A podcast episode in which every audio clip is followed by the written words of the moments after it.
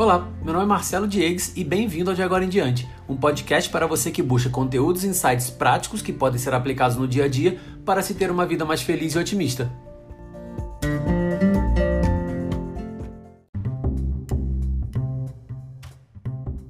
Cada vez que eu leio mais sobre otimismo, mais eu tenho certeza de que ele é a coisa mais importante na nossa vida. No meu último estudo, eu me deparei com o efeito do otimismo em nossa saúde, e vou te falar uma coisa, é inacreditável. Se eu te perguntasse quem teria mais saúde, uma pessoa otimista ou pessimista, é lógico que você responderia otimista. Mas se eu te perguntasse por quê, você saberia me responder? Poderia falar que é porque a pessoa não desiste, tem mais energia e outras coisas desse tipo. Agora, sério, aumenta o volume e preste atenção, porque eu vou revelar as quatro maneiras cientificamente comprovadas que explicam por que o otimismo é um diferencial para a nossa saúde.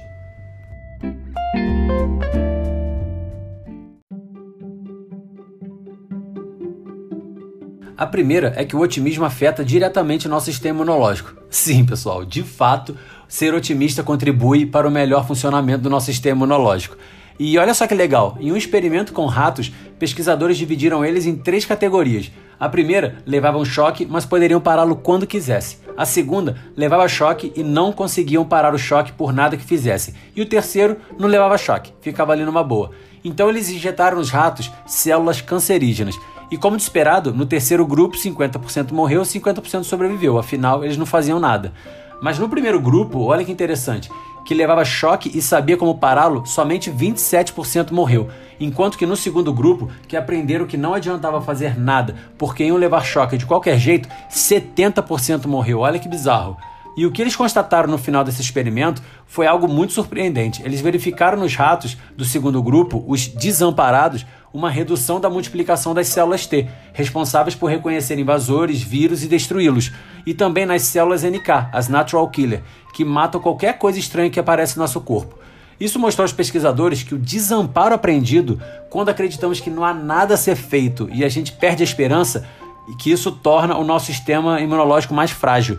E isso também foi validado com seres humanos, pessoal, após eles acompanharem a evolução do câncer em pacientes de hospitais. Agora, sério, pausa aqui rapidinho. Quando você iria imaginar que ser otimista teria impacto no sistema imunológico? Cara, isso é incrível. Mas vamos lá. A segunda maneira é na disciplina. As pessoas otimistas são muito mais propensas a serem fiéis a regimes mais saudáveis e também a seguir o que foi dito pelos seus médicos. Enquanto, por outro lado, o pessimista, por não acreditar mais em nada, já não ter esperança, ele ignora o planejamento e o que foi proposto, achando que isso tudo é uma grande perda de tempo. Sério, quantas vezes puxa aqui, puxa aqui. Quantas vezes, quando alguma coisa ruim acontecia e nos sentíamos desamparados, a gente deixou, por exemplo, de comer? A gente não tomava remédio. Isso fundamenta muito essa segunda maneira, que é muito importante para qualquer tipo de batalha que a gente enfrente na nossa vida. Pessoal, sempre disciplina.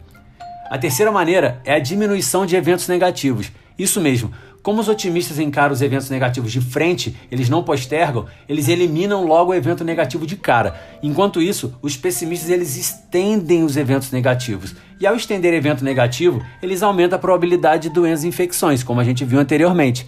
E a quarta e última maneira é no apoio social. E esse é um ponto chave, pessoal para qualquer pessoa que esteja passando por problema, tanto na área de saúde como em outra qualquer área da vida.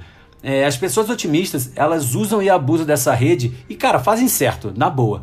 Eles entendem que nenhuma luta ganha sozinha e que, principalmente nessas horas, a ajuda de todas as pessoas é muito importante. Sendo mais humilde, eles reconhecem que precisam de suporte nesses momentos de vulnerabilidade. Infelizmente, o mesmo não acontece com os pessimistas. Eles preferem ficar isolados para que ninguém veja dessa maneira vulnerável e em estado frágil. Com isso, eles ficam mais desamparados e propícios a atrair novas doenças e infecções devido à diminuição do funcionamento do sistema imunológico.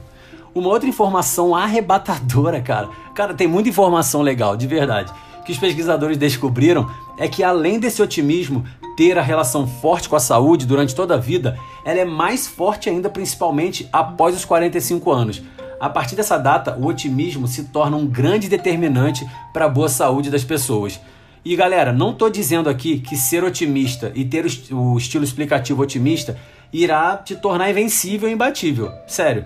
Mas com resultados cientificamente comprovados em situações iguais, as pessoas que se mantêm otimistas tem suas chances de atravessar barreiras e vencer doenças muito mais aumentada. Então fica a mensagem aqui, pessoal. Esperança e otimismo sustentam a nossa vida, enquanto pessimismo e desamparo têm o potencial, infelizmente, de destruí-la.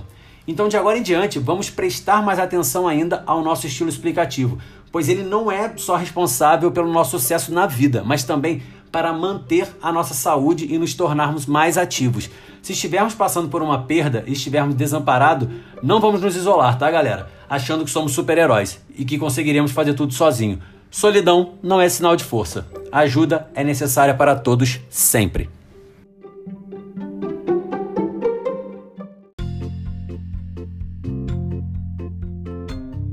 É isso aí, pessoal. Espero que vocês tenham gostado desse episódio e está só começando. Assine o podcast para receber as notificações e se você gostou ou tem algum feedback, deixe nos comentários que eu vou ler com o maior prazer. Se você quiser mais conteúdo escrito, você pode acessar de agora em diante.com e não deixe de me adicionar também no Instagram, Marcelo Diegues, D-I-E-G-U-E-Z. Lá eu faço posts diários com dicas e stories com pequenos insights. Um abraço e até a próxima!